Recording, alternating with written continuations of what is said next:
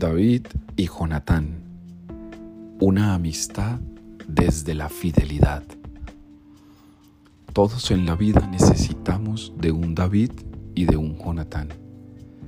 Hoy el libro de Samuel exalta la amistad de dos grandes hombres que en la Sagrada Escritura entendieron que todo ser humano necesita en quién confiar, de quién valerse, a quién llegar, con quién poder ser, de qué modo expresar el amor que viene de los amigos.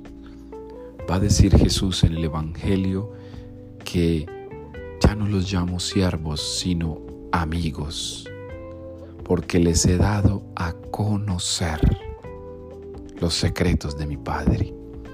La amistad es para mantener secretos. La amistad es para fortalecer caminos. La amistad es para enriquecerse en el amor. La amistad es para cuidar la fidelidad.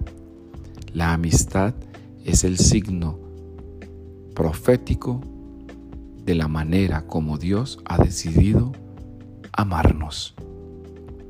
Hoy te invito para que cuides a tus amigos, para que los conserves, para que des el paso al perdón si es necesario, para que bajes a veces la cabeza si necesitas pedir disculpas, decir lo siento. No hagas que tu ego se imponga en una amistad. No permitas que el egoísmo sea la propuesta de quien debe ser mi amigo.